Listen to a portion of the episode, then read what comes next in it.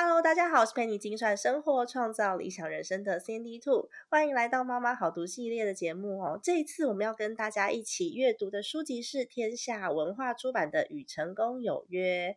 那收听这一集 Live Podcast 的你呢，先邀请你加入妈妈好读的 Live 群组，我们会在二零二四年新的一年开启之前，连续七周来分享《与成功有约》的七个好习惯哦。今天跟我们一起导读第五个好习惯的是爱读书的。的聪明主妇，嗨，大家好！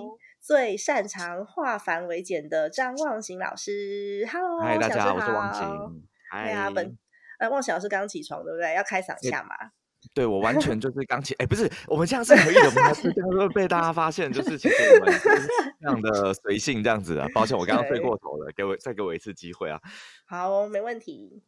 因为我上次跟老师录音的时候，老师也是睡过头。上次也是是吗？对啊，上次也是。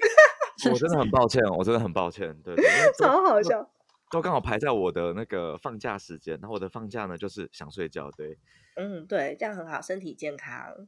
所以本周的第五个好习惯是在第三百五十二页到三百八十五页。这个这个好习惯呢？知彼解己的页数稍微比较短一点点哦，所以我们很希望可以透过忘形老师的专业来帮我们做补充。这个题目真的超适合忘形老师的，因为你的上一本书就是在讲顺势沟通，对不对？哎，对，没错，对，所以知彼解己就是在讲沟通吧？哎，我个人觉得它的概念应该就是在讲沟通，没有错。我认真看了一下这几页，对，嗯。对啊，你认真看了一下这几页，这几页真的蛮短的啦。然后你那时候就有讲到，沟通是为了建立有意义的关系，然后表达是为了传递嘛。对，所以这跟嗯嗯，我觉我觉得沟通比较像是你怎么去理解别。我用一个简单的概念来说，就是呃，沟通比较像你怎么去理解别人。然后我觉得表达比较像是呃，怎么样让别人去理解你。对，所以我我。我那时候想法比较像，我觉得沟通跟表达是不太一样的范畴，但大大部分人以为很会沟通等于很会表达，或是很会表达等于很会沟通，但我觉得它有它有一点点不一样。哦，到底是不一样在哪里呢？嗯，我个人这样的概念就是有一些人他很会讲，但呃，你可能。在听他讲的时候呢，会觉得哦，他讲的蛮好的。但如果你跟他长期相处，你可能会没那么喜欢他哦，就是这是一个概念。那都讲自己的事就对了。对，可能他比较呃会表达。那我觉得我以前比较偏这个类型啦，就是我很会讲，然后我就一直讲这样。但嗯，其实就等于你没有把。舞台，或是把我们把叫这个聚光灯留给别人，那这样子的人，我们会觉得哇，你很会表达，但可能因为你没有想理解别人，所以你不太会沟通啊，可能是这样。那有一些人很会沟通，那那个沟通是呃，他他其实他没讲什么话，就是你跟他相处，你就会觉得我跟他相处很舒服，或者是说。你跟他互动的时候，你会有一种哇，他好懂我的这种感觉。那我后来发现，其实很多会沟通的人，都是他们很容易让你觉得哇，你好理解我。所以，呃，我我自己觉得，在这个呃习惯，我就是第五个习惯里面，它的概念呢，为什么用知彼解己，而不是讲沟通？我觉得最重要的是，你如何去觉察自己，跟你如何去理解别人。那我觉得这两件事情是还蛮重要的。对啊，其实这个习惯呢，它第一个它。但他首要就是第一个章节，他就在讲聆听的重要性。可是我们其实真的有时候听完就不自觉的用自己的角度来看待对方的烦恼。我常常都会这样哎。我我我个人觉得不是只有你啊，每一个就是每一个人啊，就是我觉得你只要是人，应该都会。那不不说别的，我觉得我是一个沟通老师，然后呃，我我也很常这样呃，我举个例，我可能哪某一天，然后有一个朋友跟我分享一下他。可能发生了一些什么事，然后什么烦恼之类，那我就很认真的跟他说，哦，那我觉得你怎么样怎么样怎么样怎么样。然后后来那个朋友还蛮熟的，所以他就跟我说，呃，那个忘形，呃，你可以就是听我说嘛，因为我其实只是想跟你抱怨一下，对我我知道你很就是很想给我一些想法，但我我真的只想抱怨，那你这样我压力有点大，那。你知道那个瞬间哦，但当然我有点防御反应哦，我就觉得说，哦，那那不然你干嘛跟我讲？那你抱怨有什么用啊？反正你你脑海里会有很多东西转过去，但呃，我觉得还好。我最后呢，觉得就是哎，真的哎，然后所以我就跟他道歉，哦，说真的很抱歉，我有职业病，然后什么的。当然我也很感谢他，就是觉得哎，完全没有问题。嗯，对。可是，在这个过程里面，你会发现，其实呃，我们之所以没有办法做到这个习惯呢，是因为大多数情况下，我们脑海里会有一个答案，或是有想要解决问题。那因为呃，我自己感觉啦，就是大家这个。呃，假设我们听的人很多都是妈妈们，那那其实很多时候我们在呃跟小孩相处，或是跟可能老公、老婆好了相处，其实都是因为我们心里有一个答案，那我们希望对方去做，而对方不照这个答案去做的时候，你就会觉得啊，你怎么会这样呢？然后所以你你就关起沟通那扇门，因为沟通是双向的嘛，但这个时候你就开启了说服的那扇门，而不是沟通的那扇门，这样子。然后我们还自己以为这个说服就是沟通。诶，大多数情况下，我们都以为说服是沟通。不信的话，大家可以感受一下哦。就是呃，我我我觉得可能以我以我为例啦，就是当可能我老婆跟我说，就是诶，忘醒，我等下有件事想跟你沟通一下。哎，大家可以品品哦，想一想刚刚这句话，我有件事想跟你沟通一下，这是好事呢，还是坏事呢？哎，大家可以想一下。对 对，所以所以所以其实说真的，我们。我们一直认知到的沟通，我我觉得可能是从小到大的教育啦。那他不太会是哦，我好想听你讲哦，比较会是，我有一件事要你照着我的方式，对，这大概是一个，没错没错。对，小时候都是这样啊，小时候都会说，来进房间，我们沟通一下。那个沟通就是对，就是沟通被定义成不是被说服，就是要去说服别人这样子。没错。所以有时候我们听到说，哎，我们沟通一下，这时候反而有防备心，对，就会 开始有防备心了。所以这种东西都不叫做沟通，对，都叫做说服。对，所以我自己在我书里面，我就很明确的讲说，其实如果你没有想要听对方讲话，你只是想要对方呃接受你的答案，那其实这件事情叫做说服。但哦，这个一样要连回这个习惯哦，就是如果你要说服别人，那呃，我觉得知彼知己这件事情是更更更更更重要的，就是我我我我我自己觉得有一些很会说服的东西，譬如广告好了，像啊我们在听广告的时候，不是就是都会有就是呃开头，我举例我随便讲，就是你有在网络上订过饭店嘛？是被琳琅满目的价格弄到不知道该如何是好，怕花了钱最后这样认讨，就是大家可能有听过这广告对。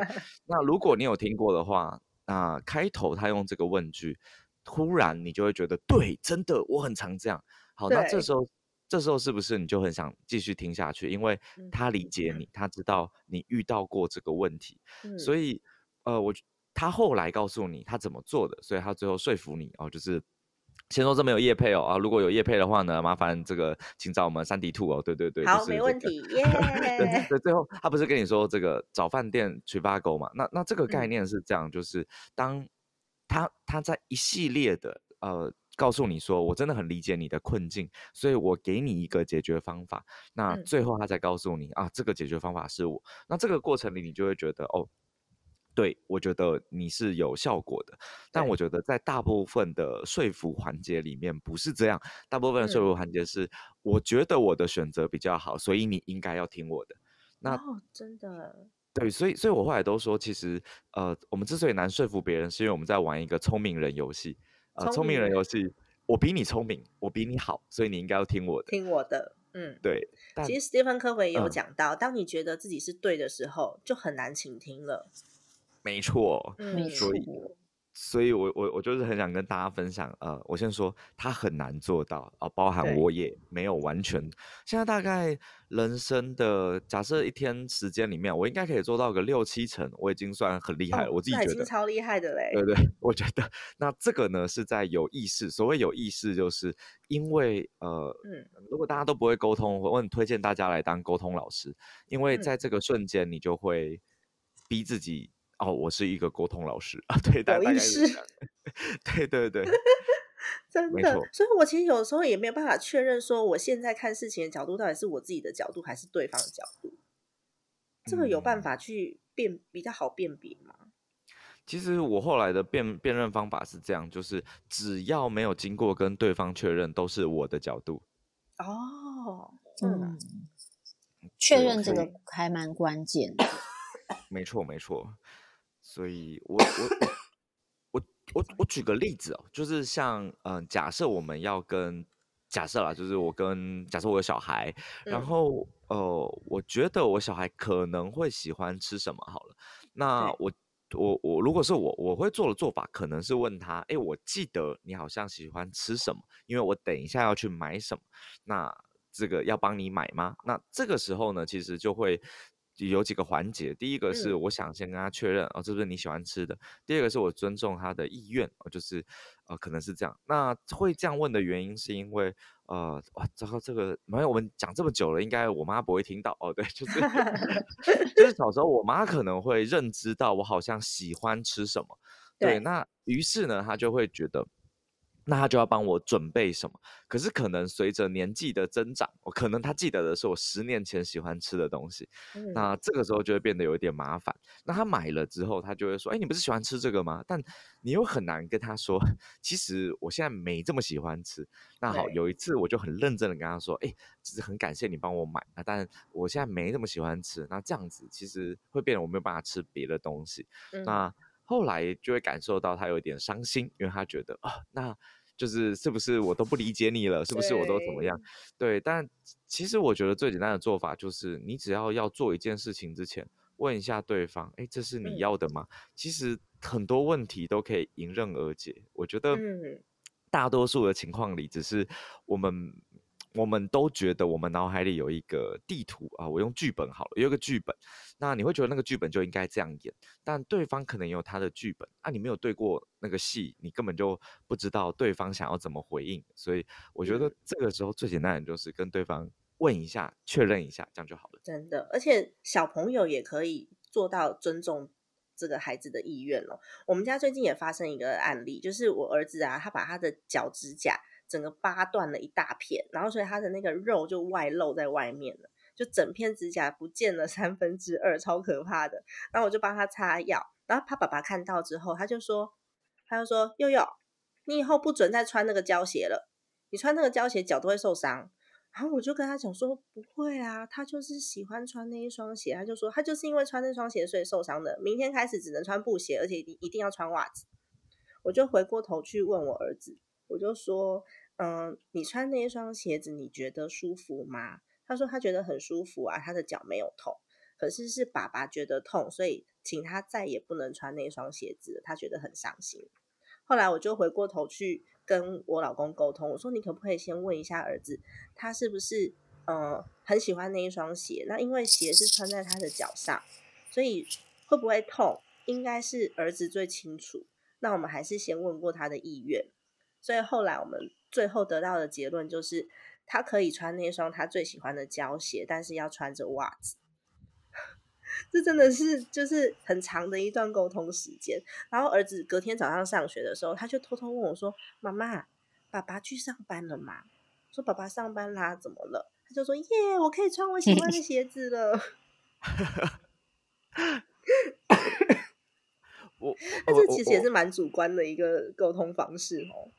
我我我必须说一下，就是呃，我可以明白，就是我们我们其实是他是想要保护小孩，就是对。就是我们都可以明白说他的怎么，就是他的初衷都是好的，但其实呃，真正我们遇到的问题是，呃，你在保护他的过程里，你是不是拿走了他的选择？我个人，我个人觉得，在呃所谓这个呃知己啊，就是这个嘛，这知彼解己的这个啊，对，啊，他这个很很复杂，对，好，然后啊，就简单来讲，我就把它叫做理解他人与自己的的这个过程里面，我觉得可能可能呃。我我先说啊，这个我怕你老公我在听，等下回回头揍我，我好紧张这样子。我我我觉得我觉得你老公可能也没有理解自己，呃，这个这个没有理解是说他其实是想要去保护孩子的，对，但他可能呃过去接受到的概念是哦，如果一件事情有危险哦，那我们就直接拿走它。可能这是他呃接触到的一个概念，因为我自己学一些东西啊，那其中一个是 NLP，就是呃，当我们呃里面讲一个概念，它叫神经语言程式学。那我用一个很简单的概念来说，就是每一个人都有一个程序，那这个程序在作用的时候，你是没有意识的状态，所以可能在这个你老公跟小孩互动的一个过程里面，他用的程序是哦，这东西有危险，所以我要帮你避免这个危险，于是我把你这东西拿走。可是，也许也许他以前也。呃，有有被这样子对待过，所以他觉得这件事情也没什么。可是可能在一个孩子，就是他可能也忘记，他可能小时候也觉得很难过，或者是啊，这个我有一个喜欢的东西，但因为它很危险，所以我就被禁止了。可是我们可能没有去想过，对方喜欢这件事跟我觉得危险有没有中间有一个平衡值？我觉得那个。额外的选项才是最重要的，因为大部分人想的都是哦，我只有你的选择跟我的选择，但会不会我的选择跟你的选择中间还有很多可以调整的？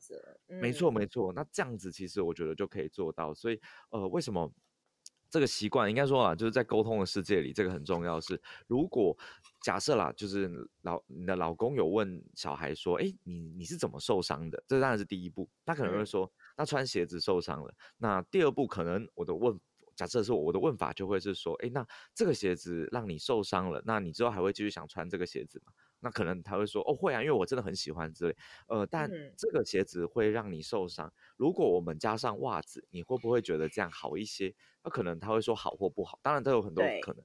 所以如果他说不好，我就会说，那有没有什么方法是呃？不是穿袜子，那可以让你不要受伤。说不定会想出哦，那我可以在上面贴透气胶带啊之类的。就是让小孩有很多 新的创意发想，没错。没错，那那我觉得在这个过程里面，你你就可以跟他去沟通。那我觉得这个很重要一点是，你要让孩子觉得我是可以跟爸妈沟通的。嗯，因为刚刚我听到的第二个讯息其实是，呃，就发现其实他对那双鞋的喜欢没有消失，可是因为权威的情况下，所以他必须要隐藏自己的想法。那这个其实是很可怕的，尤其我自己身边有很多，就是 可能因为我教学嘛，有很多这样案例，就是嗯，爸妈可能很阻止女儿交男朋友或之类的啊，女儿就然后等到哪某一天，女儿忽然就说哦，要结婚了，我。我可能怀孕了或是什么，天哪，也不要结婚，就是。怀孕了，然后全部人吓吓傻，然后什么。对，因为。他不觉得他发生了什么事可以跟你说，直到他真的已经四个月了，没有办法，就没办法不说了。对，所以我后来就，我后来，我先说，因为我我没有小孩，可能没有办法，就是很有底气的讲这件事。但我跟我有猫啊，你的猫如果出去然后回来怀孕，哦狗，对狗，对对对，所以我们就 直接把它截走，不是，不不太一样啦，就是我哦，我觉得不太一样的概念是说，这个呃狗。哎，我我们也会跟狗沟通，虽然听起来蛮奇怪，就是呃，我我们的概念比较像是说，呃，如果可以，我们希望让嗯小孩吧，是他愿意跟我们讲任何事，就是他会觉得爸妈可能会给他一些想法或意见，但呃他。他不会被可能责怪，那唯一他会被责怪的，可能是跟他即刻生命安，譬如说啊，他可能拿叉子去嘟那个插头这样子，好，那哦，对对对，这种也是对，那那这个就他可能会直接就是没了，对，所以这个一定要阻止。对，但其他的情况下，我觉得如果可以，是不是可以先了解他为什么想做这件事，然后有什么替代方案？对，这大概是我觉得。哎，其实我有这个疑问，也是因为我自己跟孩子相处的时候啊，我知道要去引导他说出他的想法，可是有时候就会不小心到最后变成自以为是，就我自己都有感觉到，可是我不知道该如何引导下去。例如说，小朋友常常会吵说：“我不想上学，我不想上学”，就赖在床上，然后用棉被把自己裹起来，他就不想起来。那我一开始就问他说：“是学校发生什么事情啦？”其实这个问句，我个人觉得就有一点主观了，因为我就认为学校好像有发生什么事，他才会不想上学。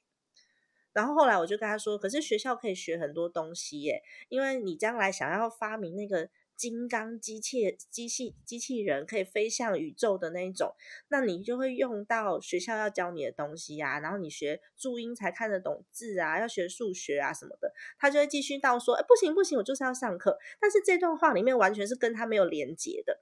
后来我就发现，哎，不对，我这样子的问话方式，其实我没有在问他，我是在给他我要告诉他的我自己的主观的的概念。就后来我就改问他说：“那是学校让你不开心吗？”这时候他才慢慢的告诉我说：“哦，原来在学校他们班上有一个老师是比较凶的。”然后他那时候小班哦，他那时候小班，他们他们学校是大中小混龄班，所以他那时候小班，然后有同学会笑他睡袋折得很慢，然后还有就是大班的同学都可以爬到那个单杠上面，可是他爬不上去，所以原来他不想上学的是挫折感，跟我原先跟他说，哎，你去学校你可以学到这些东西，就是我们两个在关注点是完全不一样的耶。嗯嗯，我我我觉得比较像是说，嗯。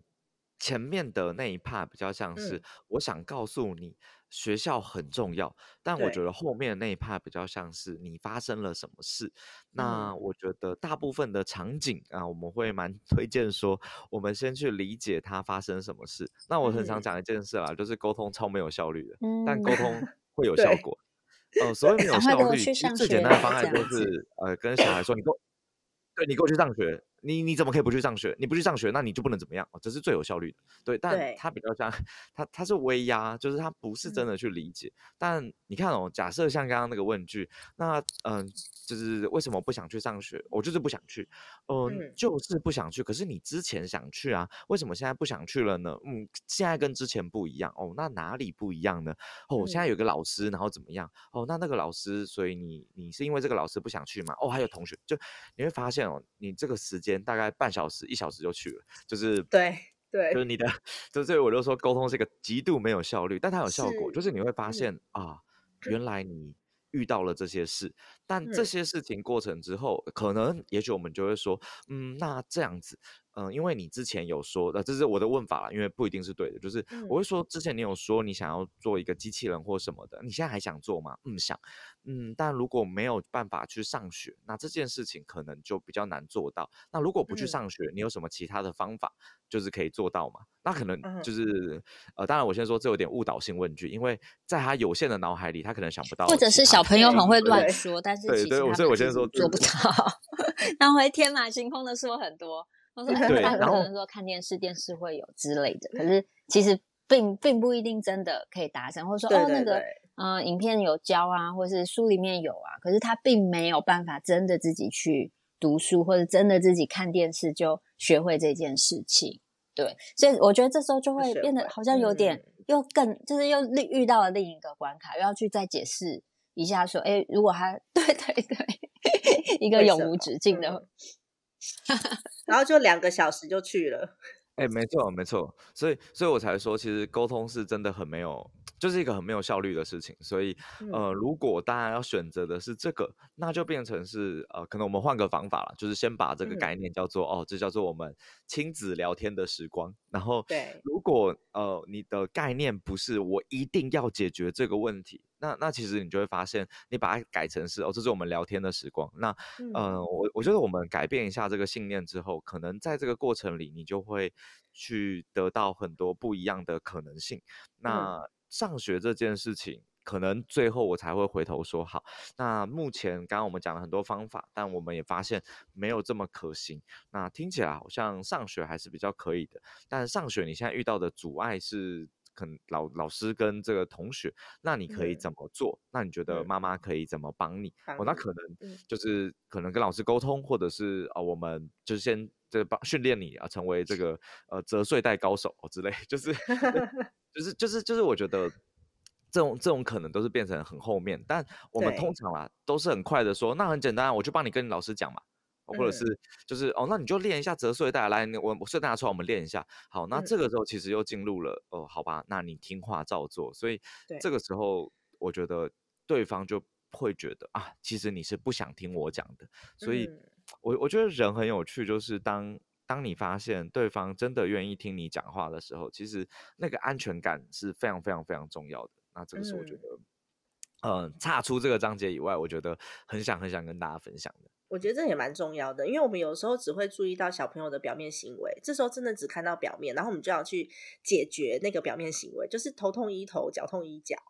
其实我没有把小朋友的话听进去。老，我觉得老师刚刚有提到一个蛮重要，就是我们不呃，像我自己啦，因为比如说，哎，有时候上学可能就是已经很急了，或者是也不可能就今天不让他去上学，可是一沟通就是两个小时过去，我觉得真的太久了。所以我觉得老师刚刚有提到一个，我觉得还蛮重要，就是如果是一个比较长期的关系。我觉得沟通其实是在日常里面可以建立，而不是呃发生事情了，然后我们再去，就是就想我说，哎，可能平常就是先用聊天的方式，可是真正当下，比如说当下他就是那个情绪，嗯，没办就不想去上学的时候，其实真的不一定有那么多时间去解去解决他不想上学的那个情绪，可是其余我们可以补强或是补足的，反而是在。平常的时候，然后我觉得有时候小孩是这样，他他那有可能某个程度的语言能力，或者是他还想不到适当的呃表达方式，所以也很容易陷入那个对，就或是陷入回，就是我就是不要，或是那个回圈，或是他讲不出来。所以呃，我觉得如果是亲子关系，或是一个比较长长期，不是那种哎只是一次合作性的关系的话。我觉得有时候要把那个时间就是再拉的更长来看，对对对，才会比较好像会比较可以知道说，嗯，什么时候该失利，而不是说 每次遇一遇到不想上学，就是两个小时又过去了这样子。对，对啊，哎，那那个当下呢？就是如果你们前面是是有已经有很多次的沟通了，可是当下孩子的情绪还是在，我其实就是等他发泄耶。其实我有时候是。嗯，这个是之前因为我我小朋友有去评估过嘛，就是这个是那个医生教我的。当然我也不知道这个方法是不是好，因为我也后来也有看到一些觉得说，哎，这个方法也可能不是很好。因为譬如说当下他就说，哦，我不想上学的时候，他就是如果真的情绪很激动，其实我什么都不会做，哎，我就是看着他，因为因为那时候因为医生因因为那是医生评估。我的小孩的时候，他可能有发现说，哎，像他比较容易会想要得到妈妈的关注，但是所以他有时候会用嗯，可能哭闹的方式。但是所以医生给我建议就是，我我看着他，就是我有关注他，可是我没有去介入他的情绪。那我觉得有时候好像有用啦，但是如果他哭到稍微有一点停了。我会跟他说：“你现在有没有好一点？需不需要我抱你一下？类似像这样子，对。那他可是我觉得小孩很好很有趣，因为我觉得有时候就真的看到，直接看到那个然后人格分裂的 两个人住在同一个小身体里，他一下会说：嗯，好了，好像有比较好。可是下一秒可能又又又突然对那个情绪好像又又突然又又突然起来了。这样，那因为我觉得上学真的是很容易有爆点的，所以。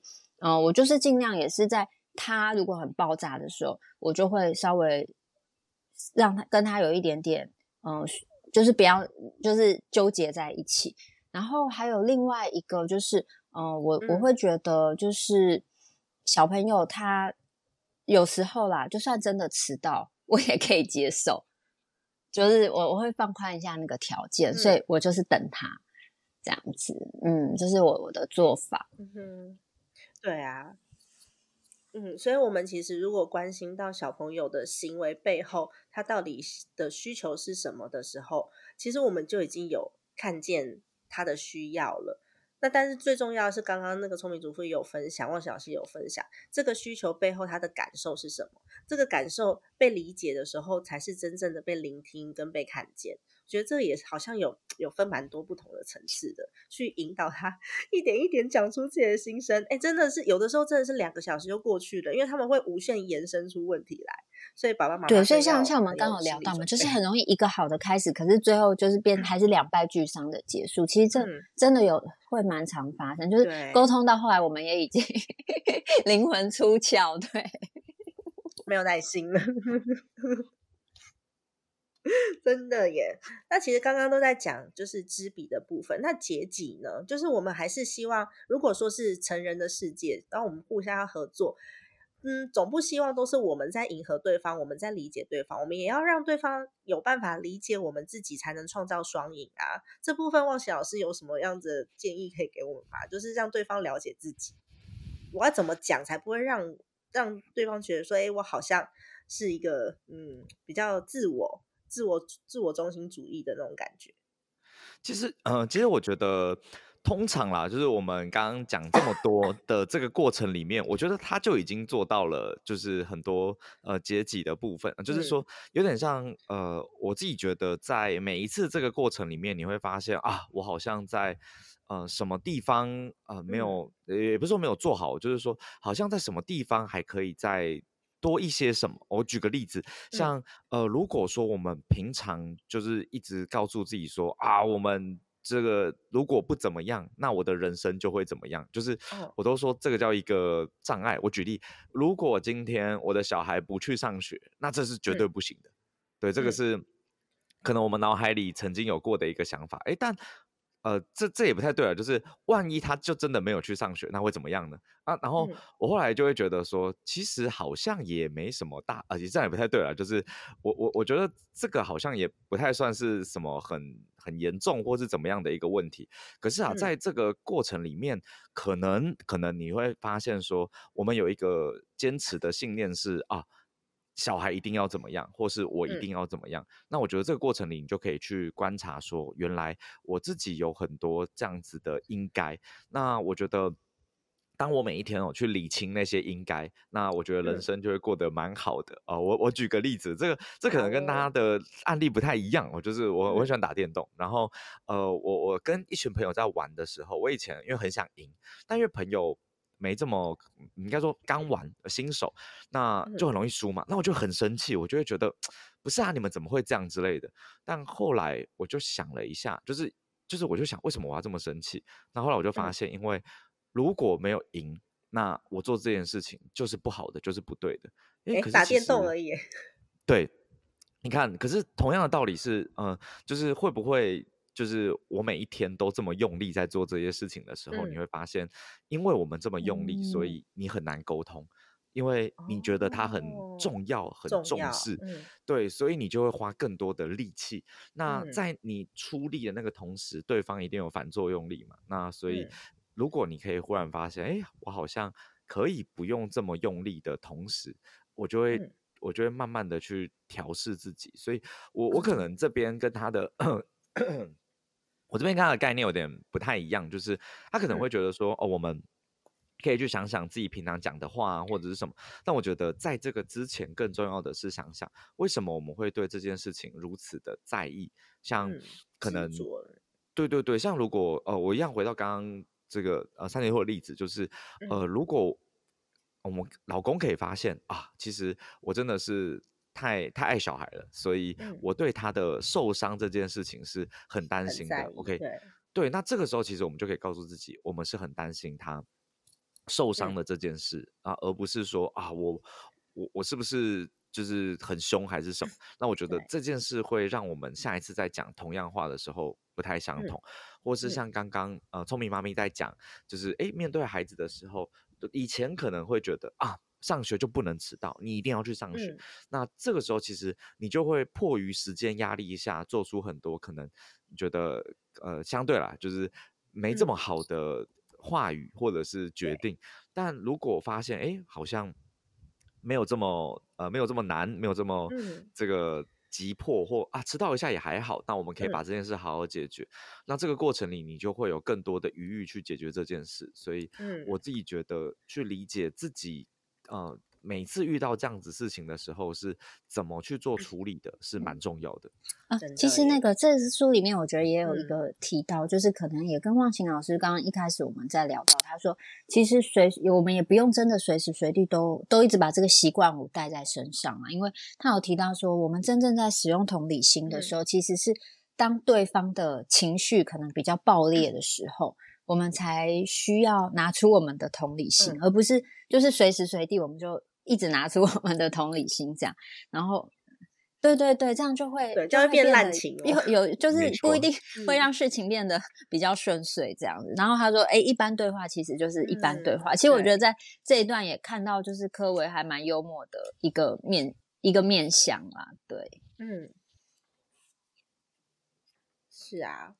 OK，今天真的很感谢望贤老师帮我们来引读这个章节，我觉得特别的有感触，是因为老师自己也在出沟通的书，所以我们今天的那个内容其实是已经延伸出这个章节很多了。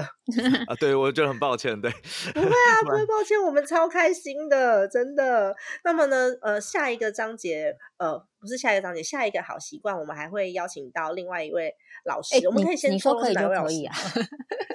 对呀，我说可以就 可以嘛。就是下一个好习惯，我们是邀请到欧阳立中老师来帮我们做引读哦，然后也是非常的感谢老师们的支持。那这一次呢，因为我们做了这个妈妈好读系列，天下文化他发现了我们在做这件事情，所以就是有。默默的在我们群组里面发声，然后现在如果你想要购买《与成功有约》系列的书籍书籍的话呢，是在群组里面是有优惠的，但是因为它是一个默默的优惠，偷偷的 优惠，所以是不公开的。如果大家想要进到我们的群组里面，然后跟我们一起来共读的话，也欢迎大家加入妈妈好多群组。那除了天下文化以外，天下学习也给了我们折扣。我觉得呃很棒的事情就是这些。呃，出版社的前辈朋友们都看见妈妈的学习力，然后也有很多的作者啊、老师啊来帮助我们，觉得非常的开心。聪明主妇的愿望快要达成了，超级七百一十八人。我本来，其实这本来是我的十年计划，你知道吗？嗯，你的十年计划，我们就对呃三周帮你达成。太强，太强了。真的，那今天很感谢望喜老师，然后望喜老师也也在群组里面，然后时不时就是会被我们 Q 下。那接下来好像 蛮少被 Q 的，对对对，真的吗？那我要多 Q 你一下，也也没有也没有也没有，对对对，真的。然后望喜老师在呃明年的一月份，我们也会合作一个课程，就是呃如何跟孩子做，哎，我们是做亲子沟通还是做夫妻沟通？我一下忘记了。哎，其实应该没有关系。他呃，就是我我我应该是说，沟通啦，家庭就是我们会讲沟通的一些可能概念，但这个呢，大家可以去试试看。但因为好处就是，如果你有上课嘛，那其实之后如果大家可以在呃群组里面聊聊这样子，对，就是我们可以给一些做法。那我相信有一些，我我那天其实之前开这个课，就是因为当当当时这个我们 另另外一位幕后主使人啊，他今天不在哦，对，就是他他问了我一个问题，然后就。我跟他讲怎么做，他觉得哎蛮有效的，所以也许每一个人的做法不一样哦，但呃，你透过听了很多人的做法，你会找到你自己喜欢的方式。没错，对对，所以我们明年跟老师一起开的这个课程叫做家庭沟通术啊。我突然间发烧烧到那个头脑头脑有点宕机。对啊，我前几天发烧真的是啊不太舒服。好哦，没问题的，我们还是一样，就是很谢谢老师今天莅临我们的节目，我真超开心的。第二次访问望喜老师，下次有第三次、第四次、第五次、第六次哦。有的，有的，没有问题。对，好哦，好，拜拜，谢谢老师，拜拜，好，拜拜，谢谢。